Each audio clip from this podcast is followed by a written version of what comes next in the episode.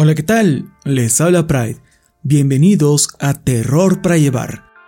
El día de hoy les traigo la primera historia de Forchan aquí en el podcast y la he titulado Entrenamiento en la Bahía.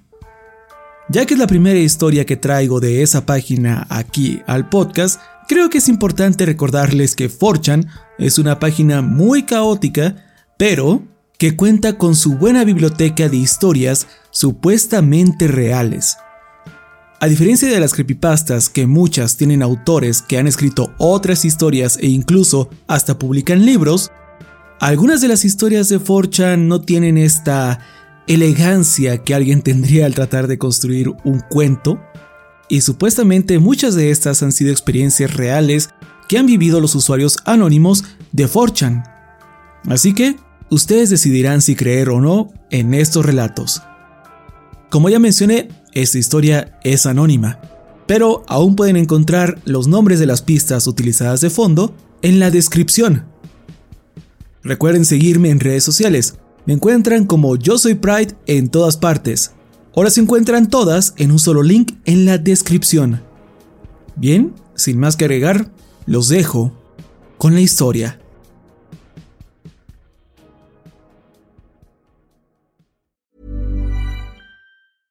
Flexibility is great. That's why there's yoga. Flexibility for your insurance coverage is great too. That's why there's United Healthcare Insurance Plans. Underwritten by Golden Rule Insurance Company, United Healthcare Insurance Plans offer flexible, budget friendly coverage for medical, vision, dental, and more.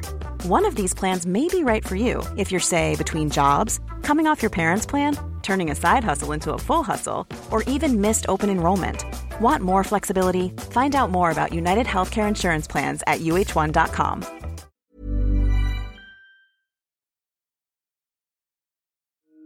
De acuerdo. No estoy seguro si alguien más sentirá que esta historia es creepy, pero sin duda es lo más aterrador que me haya pasado, así que lo compartiré. En este punto de mi vida me gusta pensar que tengo la experiencia suficiente para reconocer que hay más mierdas raras en el mundo que explicaciones. Si alguien puede explicar lo que les voy a contar, por favor háganlo me haría sentir mucho mejor al respecto. Hace unos años, me enlisté en la Guardia Costera de los Estados Unidos con la esperanza de salvar vidas, detener a chicos malos y ser un héroe. El tipo de mentalidad que muchos jóvenes teníamos en ese tiempo.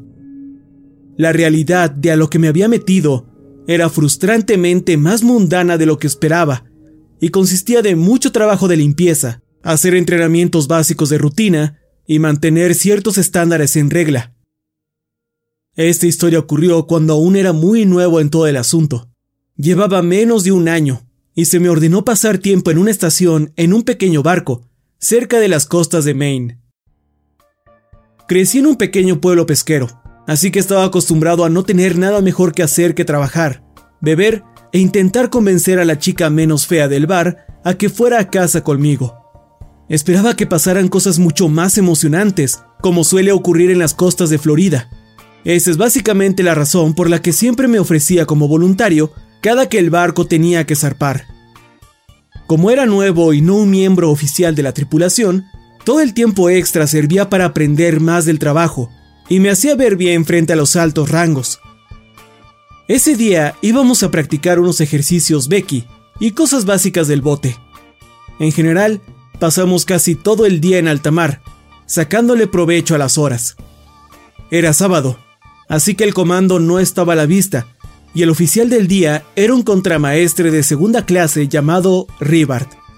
Él decidió que era mejor llevar a algunos de nosotros en un bote de rescate de 14 metros que seguir repitiendo clases tan aburridas. La tripulación constaba de Ribart, un ingeniero de tercera clase llamado Ford, una chica de nombre Brown, otro novato llamado Kovacs y yo. Todos eran buenas personas. Era un buen crew, en un buen día con un poco de viento, pero nada de mal clima en el pronóstico. Lo que mucha gente no sabe es que hay muchas áreas en las costas y en el mar que se consideran malditas.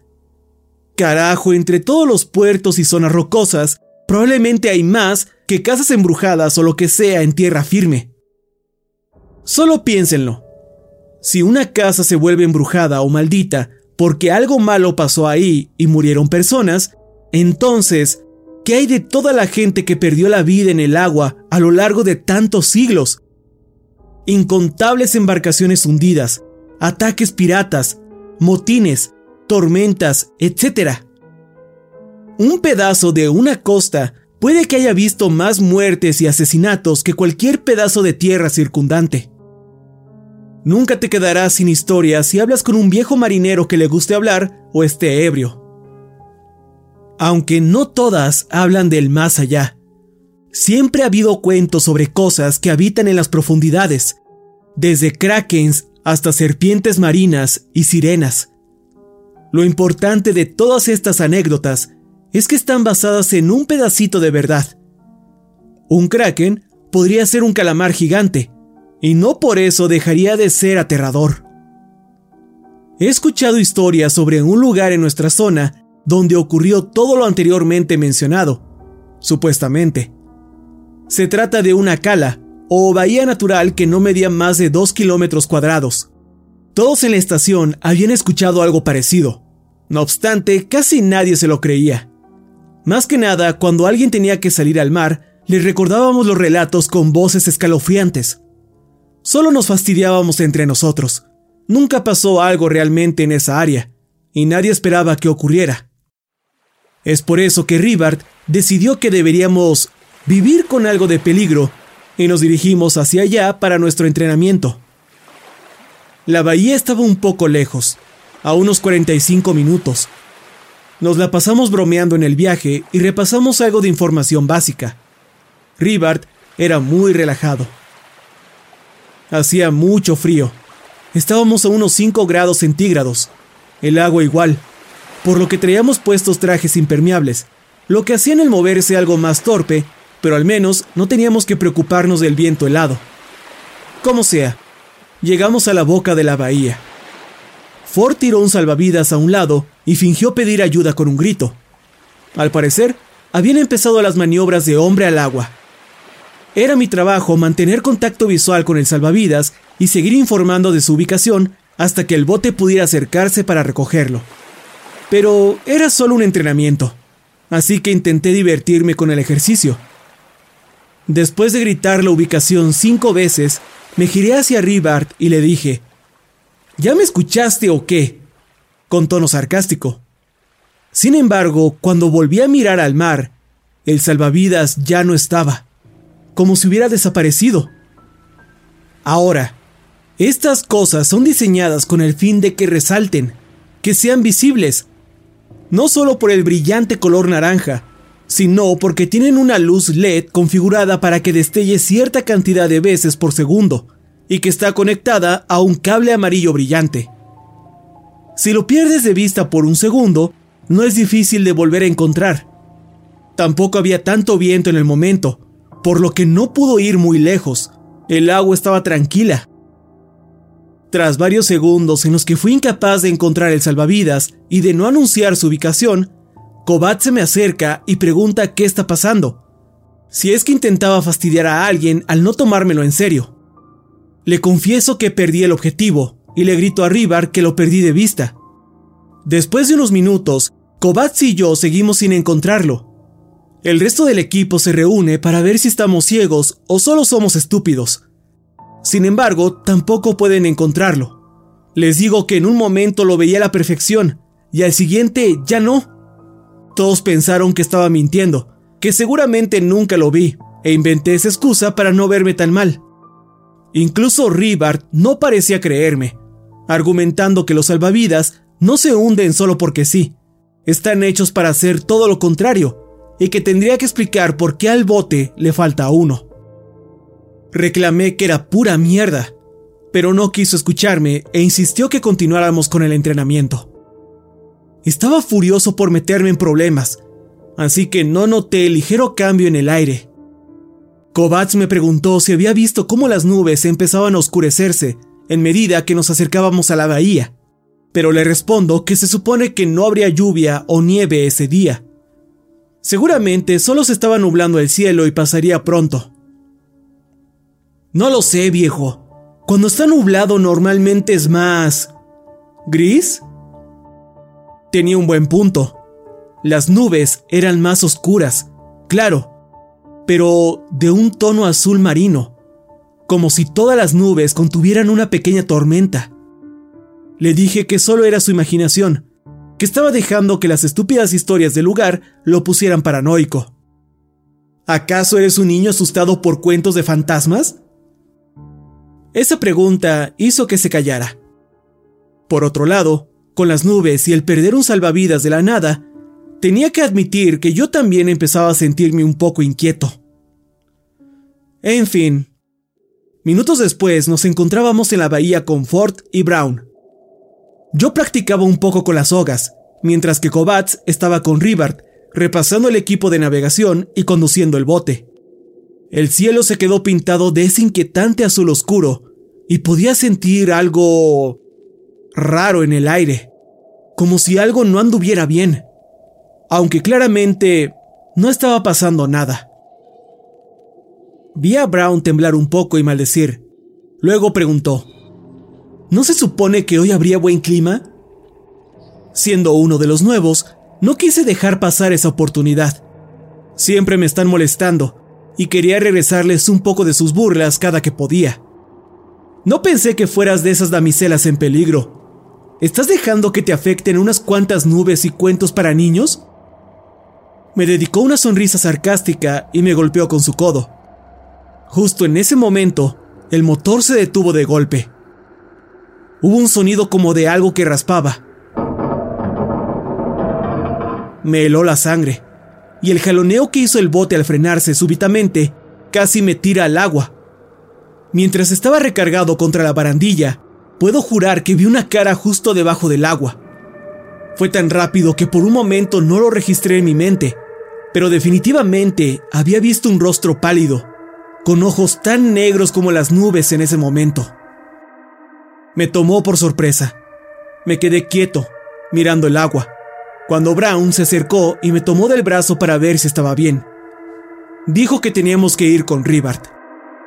Yo contesté con algo de miedo.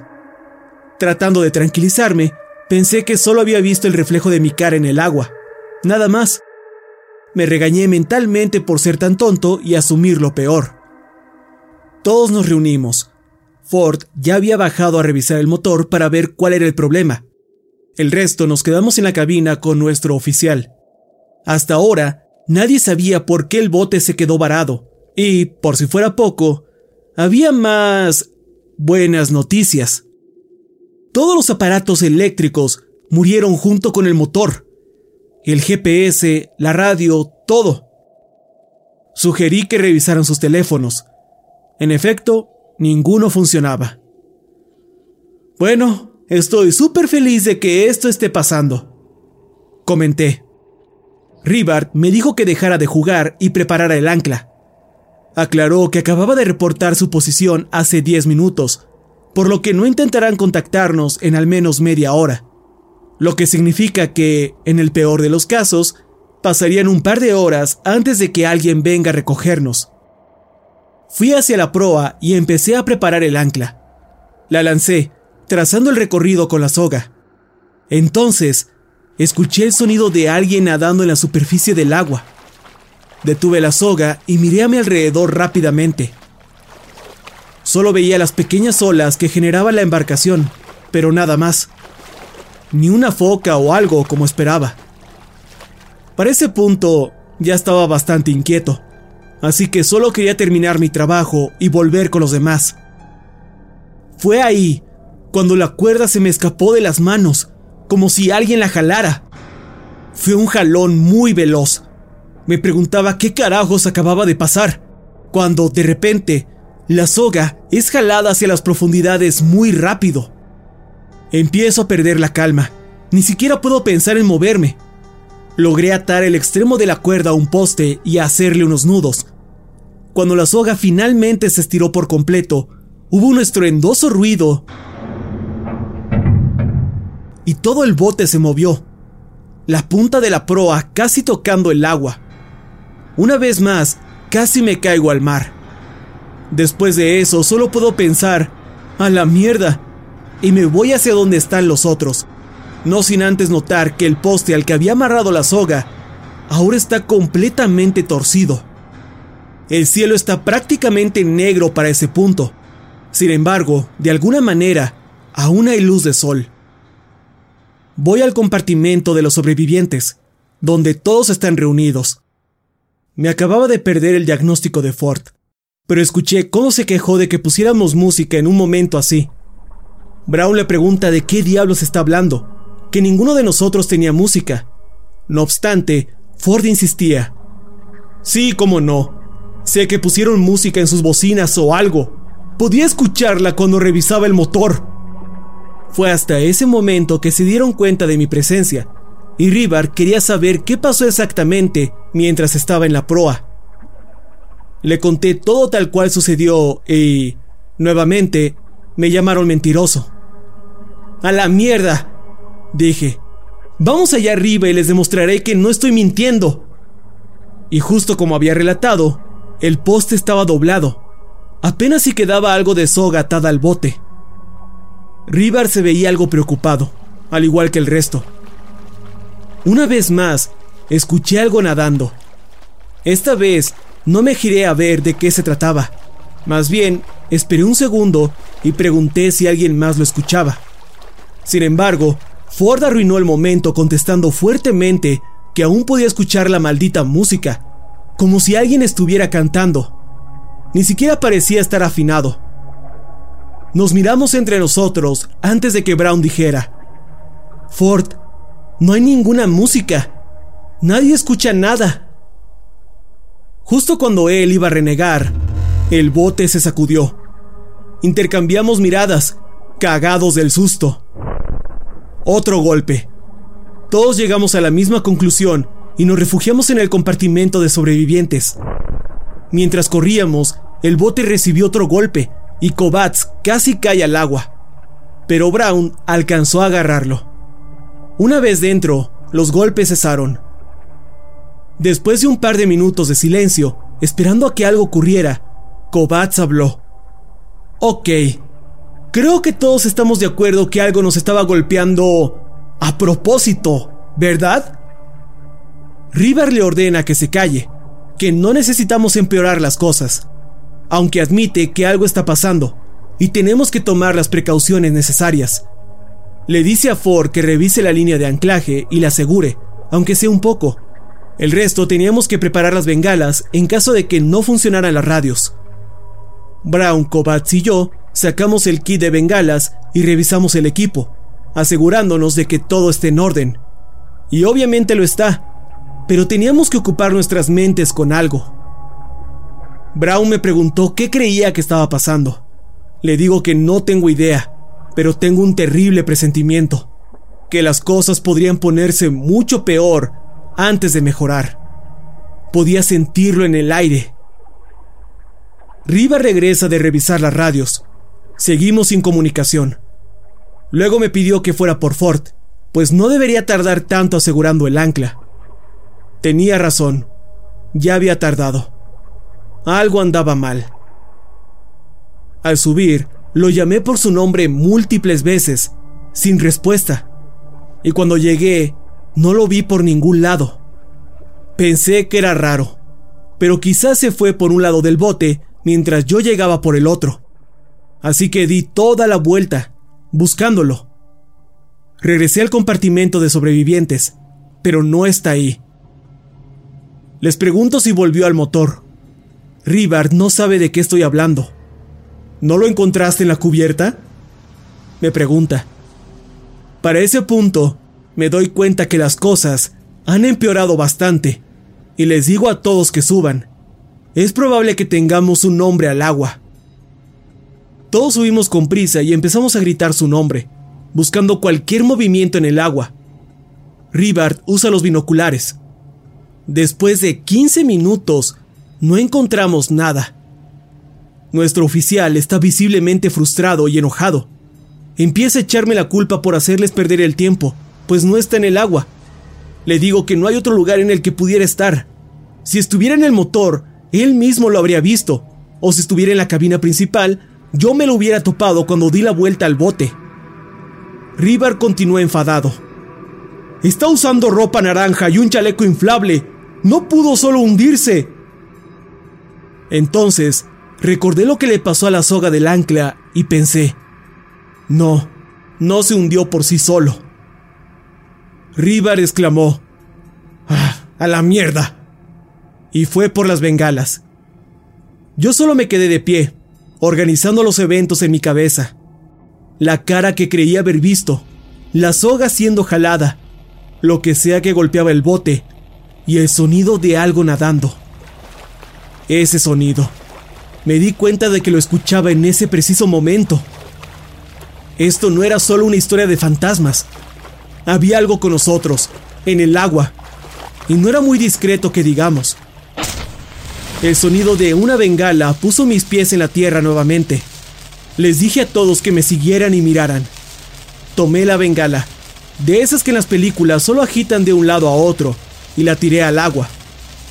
Descendió más lento de lo que esperaba, pero después de un minuto, desapareció de la vista. No pasó nada. Rápidamente tomé otra bengala y volví a tirarla. Kovacs preguntó qué estaba haciendo. Respondí que solo se callara y observara pues aún podía escuchar el sonido de algo nadando.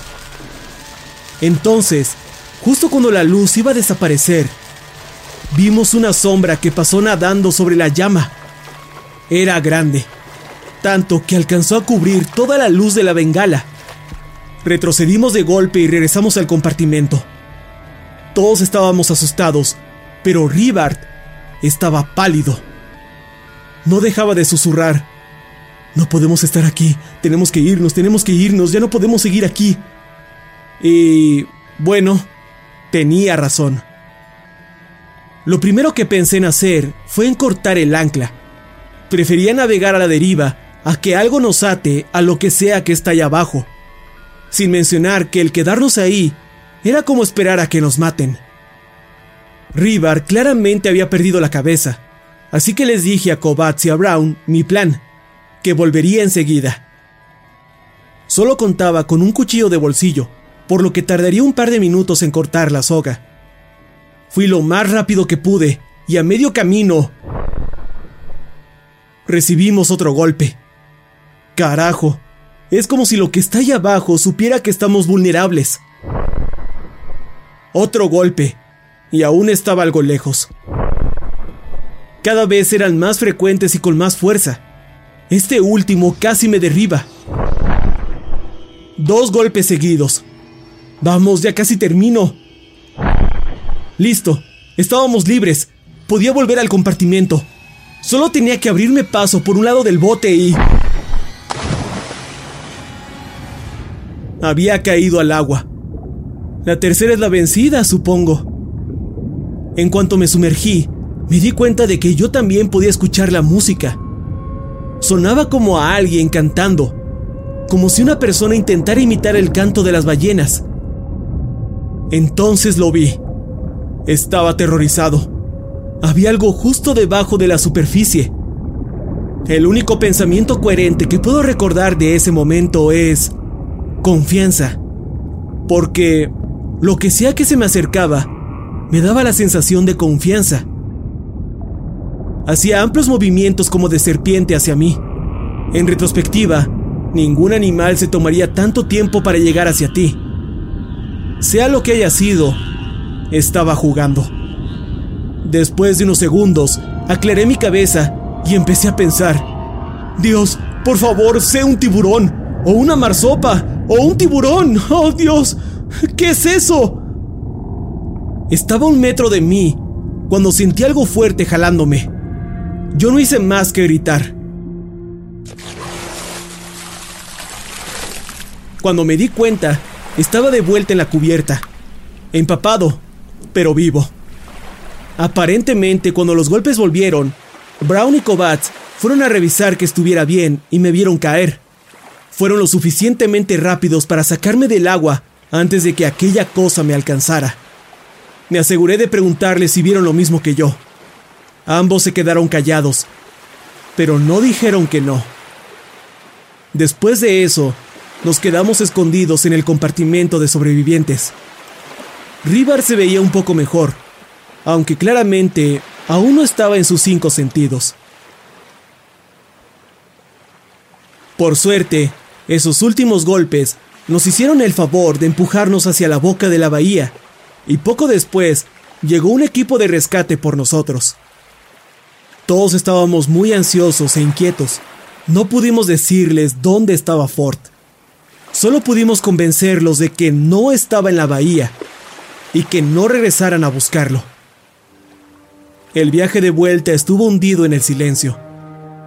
Cuando noté que Rivard estaba de vuelta con nosotros, alcancé a preguntarle qué fue lo que vio, lo que le hizo perder la cabeza. Me miró directo a los ojos y dijo que vio una aleta. Solo que... no del todo. Las aletas son delgadas y largas, y definitivamente no tienen cinco dedos, justo como la cosa que vio nadando sobre la bengala. Nunca volvimos a saber de Ford.